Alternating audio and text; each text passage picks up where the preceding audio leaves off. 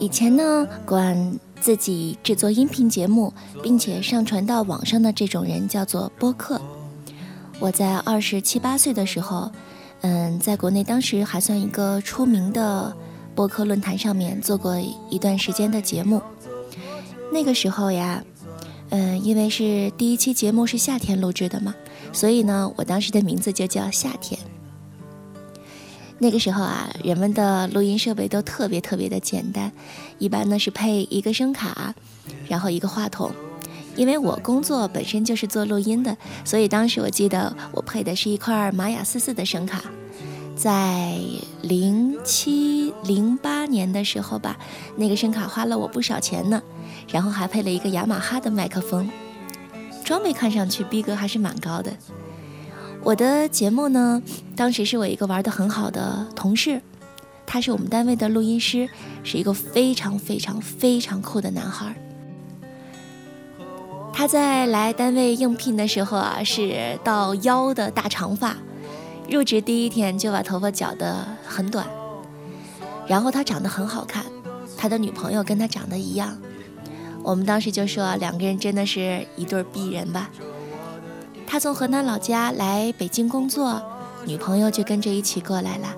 他们认识了很多年，后来呢，他们就结婚啦，过上了幸福的生活。再后来呀，男孩就从北京骑自行车到西藏，走了整整两个月，因为他说我要当爸爸了，以后没有那么多时间可以去做自己想做的事儿了。再后来，他们觉得在北京生活的。啊，好累啊！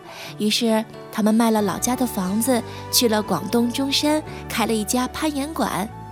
再后来，在今年四月份的时候，我的这个朋友撒手人寰了。所以，在当我重新开始做音频节目的时候，就总是会想起以前的那些日子。如果他现在还在的话，我的节目。会被包装的多厉害呀！他听过那么多的歌，他懂得那么多，他有那么棒的审美。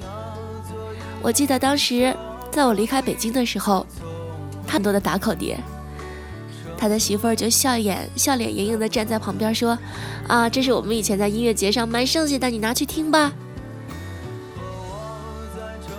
我尽管一直想到中山，去。在他们的房子里坐一坐，我想到他们的严馆去坐一坐。可是当我真的能去到中山的时候，他却不在了吧？唉，我今年三十六岁，身边的已经慢慢的开始发生玩得好的人会走掉这件事情了。有的时候真的不知道我们到底应该怎么活，我们是要活得明白一点儿，还是活得糊涂一点儿？尽管我知道一切在命，我用了挺长时间才把这个心情平复下来，但是呢，还是会时不时的想起他，尤其现在自己开始做节目，以前的牛安豆软件是他帮我安的，他当时跟我说。你如果干录音，我们要按钮安的啊，那是专业人士用的。可是现在我用的是初学者用的 AU，总是会想他，真的会想他，非常非常想他。我在小说里面曾经写过，这样他可以永远年轻，永远的定格在三十三岁了吧。后来呢，当我遇到不高兴的时候，或者想不开的时候，我就会把自己的额头的头发撩开。因为有好多好多的白头发，尽管我可以用很多的化妆品，在自己的脸上涂涂抹抹，让自己看上去并并没有实际年龄那么老，可是偶尔的睡眠不好、忘事儿、头发渐渐变白、皮肤松弛、法令纹的增加，让我知道，嘿，你所做的那些，不过是掩盖自己衰老的外在，但其实已经衰老啦。分别总是在九月呀，这歌唱的。昨天我们在录 demo 的时候，因为我的朋友自弹自唱了这首歌，所以我觉得今天想把这首歌拿来跟昨天的节目做一个呼应吧。但是我没想到，当他导入音轨的时候，我一录音，我那眼泪就止不住的哗哗哗的流。我一直都标榜自己是一个特喜欢秋天的人，因为秋天晴朗的纯粹，阴郁的也纯粹。当天晴的时候，就像玻璃；当天阴的时候，就像橘子。我在这一年做了挺多事儿，其中有整整一个月的时间是用来思考生与死。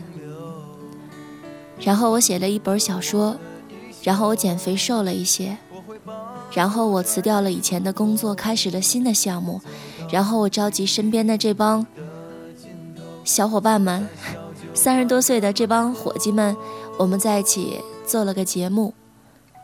万一他成了呢？万一我出名了呢？万一这个音频节目做火了，我的小说是不是就能出版了呢？渐渐就会觉得，好像真的是走台阶一样，我走好第一步，然后走第二步，然后走第三步，然后，你懂的吧？所以，我就是想说，我们要每天高兴一点儿，尽可能的去做你自己。如果你现在有梦想，你就去做。我三十六岁啦，还开始做自己的节目呢。对不对？希望我们都能够坚持自己的信念，尽管这事儿挺难的。也希望我们都能做点让自己开心的事儿，因为生活已经那么累啦。下一站去成都吧，如果火了，就在重庆买个房子。就这样，好了，睡吧，不早了。这是童宇光带给你的睡前故事吧，晚安。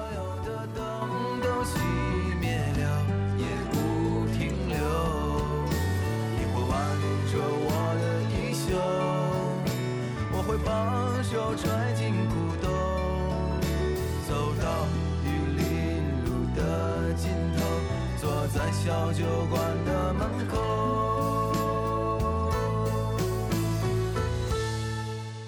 和我在成都的街头走一走喔哦直到所有的灯都熄灭了也不停留。和我在成都的街头走。